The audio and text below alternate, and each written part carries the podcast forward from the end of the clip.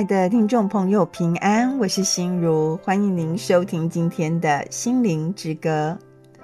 不晓得大家有没有想过一个问题：认同、被认同哦，是不是一件很重要的事情？我觉得是很重要耶，尤其是身份上的认同。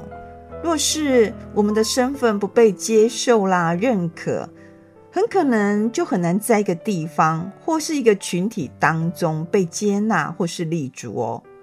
我曾经就读过一位啊学者，他关于自己身份认同的故事。他说呢，他在美国接受啊博士学位的教育，然后呢就留在他自己的学校当了教授。在美国生活的期间，美国人哦，并不会把他当作是中华民国的人，而是把他当作是台湾人。他说，当时候呢，他一直觉得这样的观念很冲击他，哎，因为在台湾，我们都被教育自己是中华民国的人，可是在美国，大家并没有这样子对他有这样的认同，所以呢，他对于自己的身份啊，是非常的混乱。尤其在学术研究报告的时候，他不小心，他说是不小心嘛，就是很自然的脱口而出，他说他是中华民国的人，可能有些人就要叫他改一下，说他是来自台湾哦。所以有一年呢，他就带着孩子回到台湾旅行，好好认真哦，踏着台湾的土地环岛屿一圈。当他回到他自己成长的故乡台南。他说：“他非常笃定对自己的孩子说啊，他说他的身份就是台湾人。他在追寻寻找自我身份中呢，终于确定自己的身份就是台湾人。我想这一段过程一定很纠结吧，但是确定就好嘛。不晓得听众朋友有没有思考过一个问题？”我们都是上帝所创造的哦，而且是有上帝的形象在我们的里面。但是呢，我们都不在乎诶，也不看重上帝给予我们的形象，以致有许多人根本不知道自己的身份和自己的位置在哪里哦。你可能会觉得说，怎么可能呢？怎么会不知道自己的身份和位置？今天呢，我要与你分享。博瑞特德·博瑞特教授所写的一本书，这本书名就叫做《尊贵的设计：重拾人受造的形象》。尊贵的设计，重拾人受造的形象。作者呢，他很希望我们寻找在上帝国的身份，寻找在上帝国的身份哦，回到上帝创造的荣美。不知大家是否曾想过，知道自己是谁吗？诶，我们是否对何谓自我形象感到非常的困惑？理查德·博瑞特，他是罗洛克学院的学士，维州协和神学院的硕士，哈佛大学旧约研究神学博士哦。他在他的著作《尊贵的设计：重拾人受造的形象》。尊贵的设计，重拾人受造的形象。这本书中呢，他阐释上帝怎样创造我们，我们怎样塑造自己。最重要的是呢，在基督里呀，我们会成为怎样的人？我从这本书呢，选出两段来与您分享。第一段是活出谦卑和尊严兼备的上帝形象。在这本书的第一章呢，寻找人在上帝国度中的地位，寻找哦，人在上帝国度中的地位。作者博瑞特就提到，他在许多地方教导的时候呢，常遇见有很多基督徒对圣经的熟悉度是非常的够哦，圣经都可以把它背起来了，但是他也很惊讶，对自己的认识。却很少，就是说他对圣经很熟悉，但怎么对自己的认识很少呢？若是我们仔细研究圣经啊，就会发现，圣经的作者他不是只关心上帝的事，他也关心人的事。就像加尔文，他很有名的一本书叫做《基督教要义》，就很准确地指出，人哦，唯有认识上帝是谁，才会明白自己是谁。人呢，要认识上帝是谁，才会明白自己是谁。上帝是创造者，而我们是他的受造物，因此呢，他就预先命定我们和他儿子的形象一模一样哦。其实这段话呢，我们可以从圣经的罗马书八章二十九节来看哦。罗马书八章二十九节是这样写的：因为上帝预知他们。把他们预先拣选出来，使他们跟他的儿子有相同的特质，好让他的儿子哦，在许多弟兄当中居首位。当主荣耀再来的时候呢，诶，他也提到我们必要像主。诶，这记载在约翰一书第三章二节。约翰一书三章二节这样写，他写说。亲爱的朋友们，现在我们是上帝的儿女，将来会变成怎样还不明显哦。可是我们知道，基督显现的时候，我们都会像他，因为我们将看见他的真相。然后呢，我们将来哦，也要与主一同作王。这记载在提摩太后书的二章十二节。提摩太后书二章十二节这样写，他写说：“如果我们忍耐到底，我们就会跟他一同掌权；如果我们不认识他，他也不会认我们。”许多人呢，对于自己是谁，其实感到很疑惑。那有很多基督徒，或是有许多人，他说：“其实他是希望能荣耀上帝。”可是说真的。他又不明白说，上帝赋予自己是怎样的角色，那就常常在自卑哦和自大之间摇摆不定。他有时候又很自卑啊，有时候又很自大。但是呢，圣经啊，为我们描绘一幅平衡的画像，帮助我们活出谦卑和尊严兼备的上帝形象。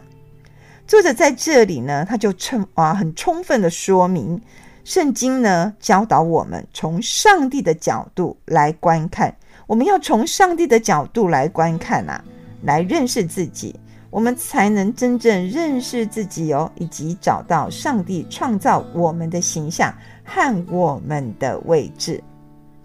赞美之泉的诗歌，君尊的祭司，其实我们都具有。君尊祭司的身份哦，希望我们都要持守这个身份，一起来欣赏这首诗歌。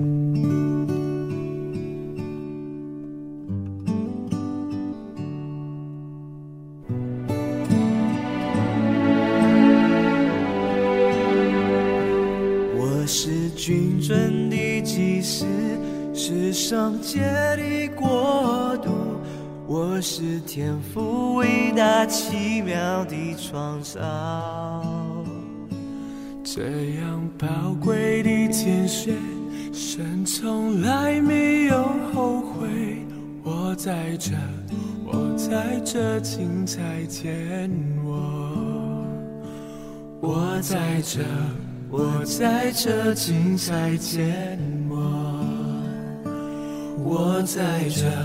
我在这，请再见我。有耶稣在我里面，我就不害怕；有神灵在我里面，就能行大事。一生不偏离神的话，刚强壮胆，将主的名传遍世。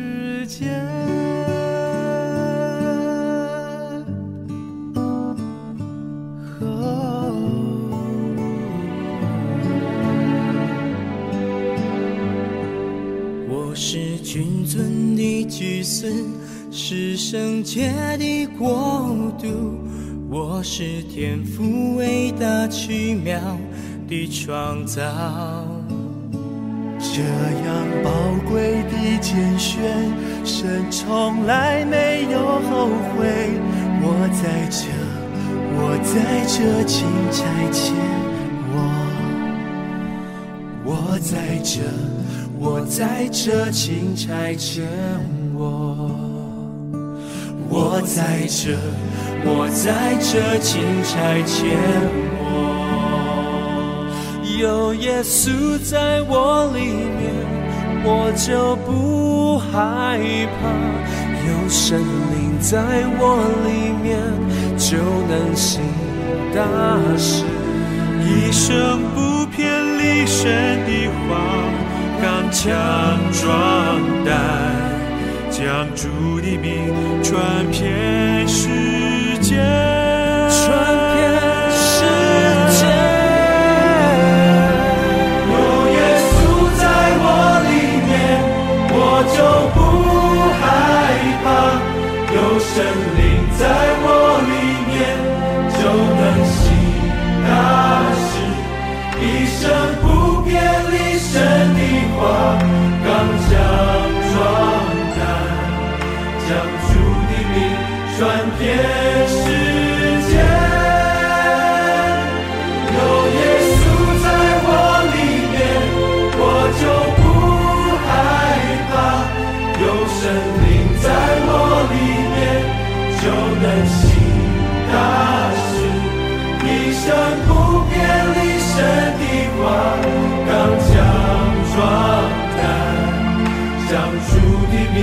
转遍世界，你必与我们同在。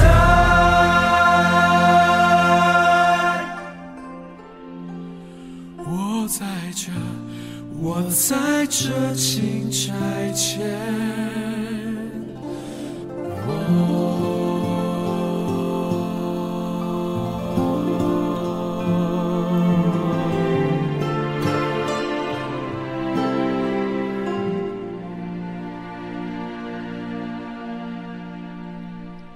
第二章是认识人在国度中的职分，认识人哦，在国度中的职分，在这里呢，他谈到说，工作是我们献给上帝的一项侍奉。你有没有觉得很奇怪？工作是我们献给上帝的一项侍奉哦，但我们对于工作的热衷啊，常出于错误的理由。怎么讲呢？譬如很多人喜爱工作，但他喜爱工作的原因，是因为可以从中啊得着这个世俗的好处。也就是说，这个物质主义啊，使我们不断的很多需求、很多贪念啊、很多的渴望。那这个渴望身份、地位、财富呢，促使我们努力往上爬，就是非常的打拼啦，要出人头地的意思啦，哈。但上帝呼召我们治理全地，并不是为着我们自身的尊贵和荣耀，而是借着在职分上努力来荣耀上帝哦。再说一次，而是借着我们在工作的职分上努力来荣耀上帝。就如马太福音五章十六节这样子说。他这边就有记载，耶稣说呢，耶稣说啊，你们的光也应当照在人前，让他们看见你们的好行为，又颂赞你们在天上的父。我们想想看，若是基督徒都能清楚地认知说啊，工作单单是为了荣耀上帝，那我们的教会会发生很大的改变呢？怎么样的改变呢？每当我们尽力服侍，然后可能会得到许多人在背后扯后腿啊，或许多的批评，甚至没有得到任何的掌声。人讲吼，这尬老瓜红，嫌尬老暖，那我们的不满情绪当然会非常的高涨啊，我们甚至会很啊失智啊，或者很不尊哈。但这时候哦，我们就必须反省反思一下。我是否为了上帝的荣耀在服侍呢？那另一个重要的观念就是啊，教会外的工作也是在服侍上帝哦。是哦，我们在教会外的工作都是在服侍上帝。我们既然都是按照上帝的形象受造，就不可以随便的随心所欲，想做什么就做什么。我们要按呼召、谦卑、奉献来荣耀上帝。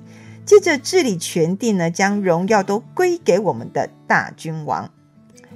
第二段是呢，在罪恶的虚空中站起来。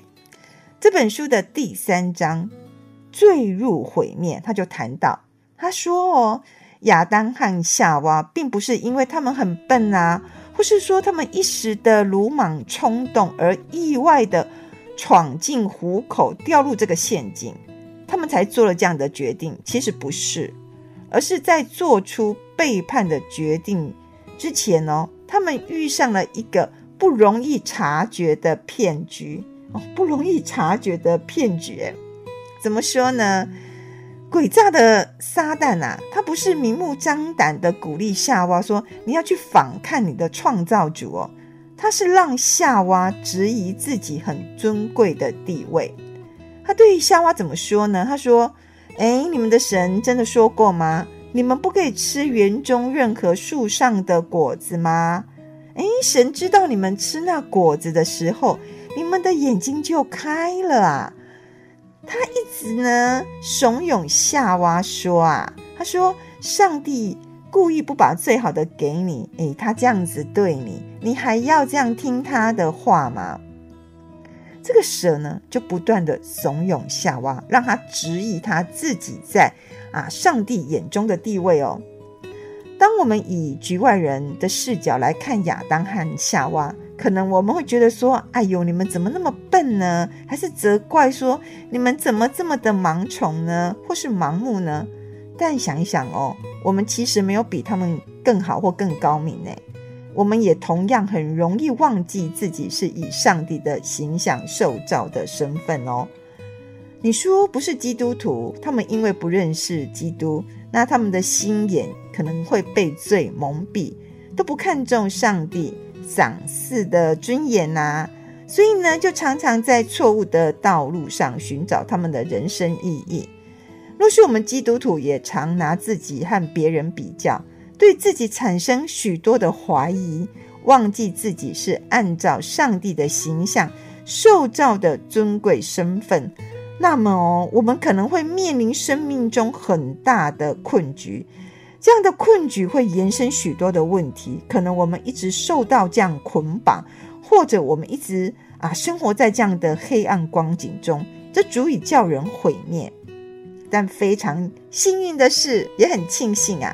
上帝预备了活路，在这本书的第四章峰回路转哦，他就告诉我们，上帝呢呼召挪亚向他陈明他当尽的责任。什么责任呢？他说：“你们要繁衍增多啊，充满大地，地上各样的走兽，空中各样的飞鸟哦，甚至地上各样爬行的动物和海里各样的鱼类。”都要对你们惊恐惧怕，这一切都已经交在你们的手里了。我们可以从创世纪的第九章一到二节看到这样的啊记录哦，这样的光景哦。所以说呢，在我们人类呢遇到大洪水灾难之后呢，上帝啊他重新肯定人受造原先的设计，要挪亚。继续呢，完成啊，生养众多和治理全地的责任。真的啊，因为上帝真的非常的爱我们，因为我们都是上帝珍贵的创造啊。现在呢，我们一起来欣赏韩国所创作的诗歌。韩国所创作的诗歌，像上帝孩子一样生活，像上帝孩子一样生活，一起来欣赏。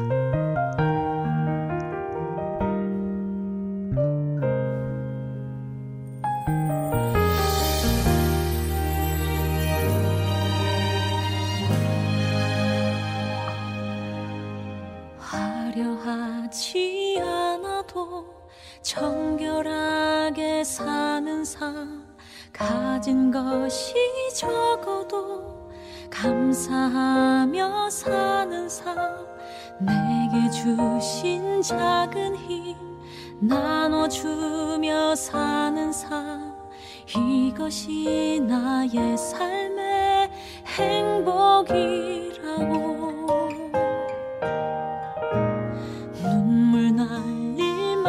않지만 기도할 수 있는 것 억울한 일만은 아 주를 위해 참는 것 비록 짧은 작은 삶 주 뜻대로 사는 것 이것이 나의 삶의 행복이라고.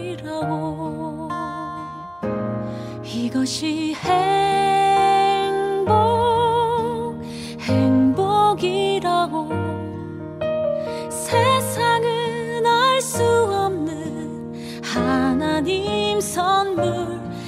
可惜黑。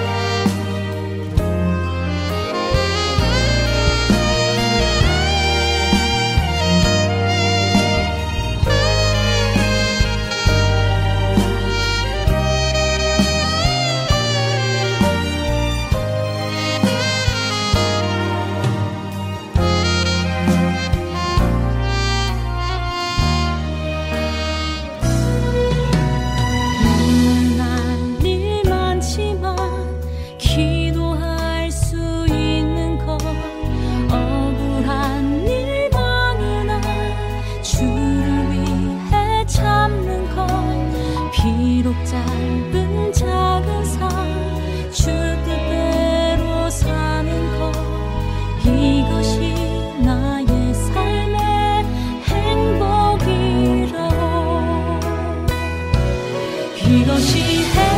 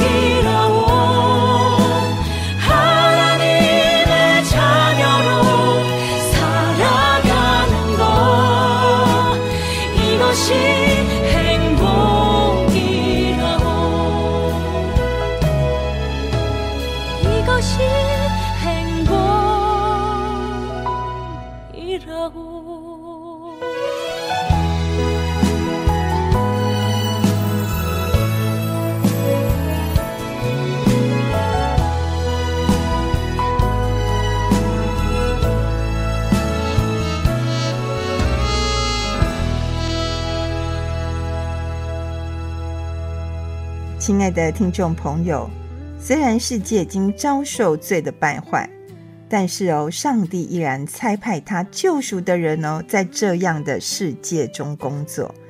现今我们生活在一个罪恶不断、毁灭创造的世界中，但是上帝哦，他亲自干预了挪亚时代的历史，他也给我们现在世代一个机会。使我们可以在罪恶的虚空中站起来。我们必须把握这样的机会，在充满罪的世界里服侍上帝。当我们的心中可以牢记真理，人生呢必定会开始峰回路转哦。上帝呢既为我们预备一条通往恢复原有尊贵的形象道路，使我们呢都可以为他而活。他就必保守我们走到这个终点。在本书里的第五章达成目标，作者就有讲到，在这条路上，我们必须确实哦带齐每样必备的东西。这些必需品是什么呢？就是透过上帝哦与亚伯拉罕所立之约，我们可以在这里找到答案。上帝拣选亚伯拉罕成为他忠心的仆人，透过他的生命哦，我们可以看见自己需要能力，我们也需要耐心和坚韧，我们需要信靠上帝哦，可以带领我们到达目的地。我们也需要操练耐心哦，等候上帝的时间到来。我们更需要一生都忠心持守、坚韧到底。牢记上帝呢对亚伯拉罕的启示，这样呢，我们就可以与亚伯拉罕一样，我们都可以恢复上帝形象的尊贵哦。作者伯瑞特提醒我们，我们是上帝尊贵的设计，我们需要重拾，也重新回到受造的形象。诗歌永远不分离，是啊，与主亲近，与主连结不分离。相信我们就会明白，我们要活出什么样的形象。这个形象呢，就是上帝儿女这么美好荣光的身份，永远不分离。一起来欣赏。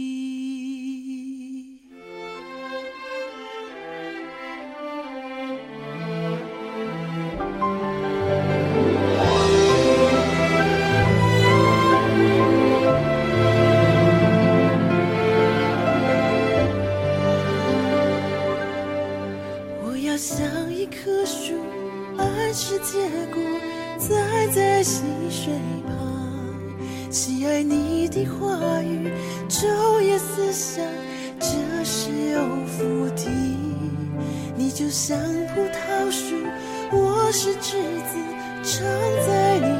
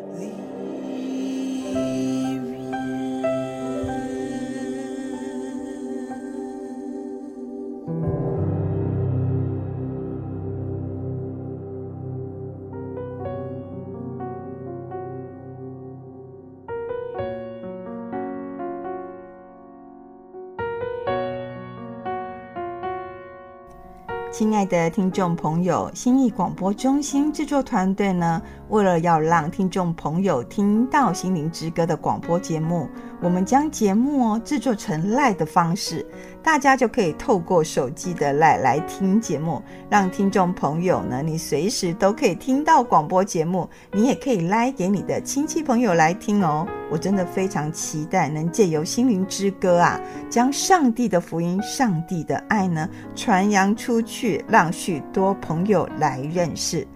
新义广播中心啊，真的需要大家的奉献与支持，让广播福音事工能继续下去。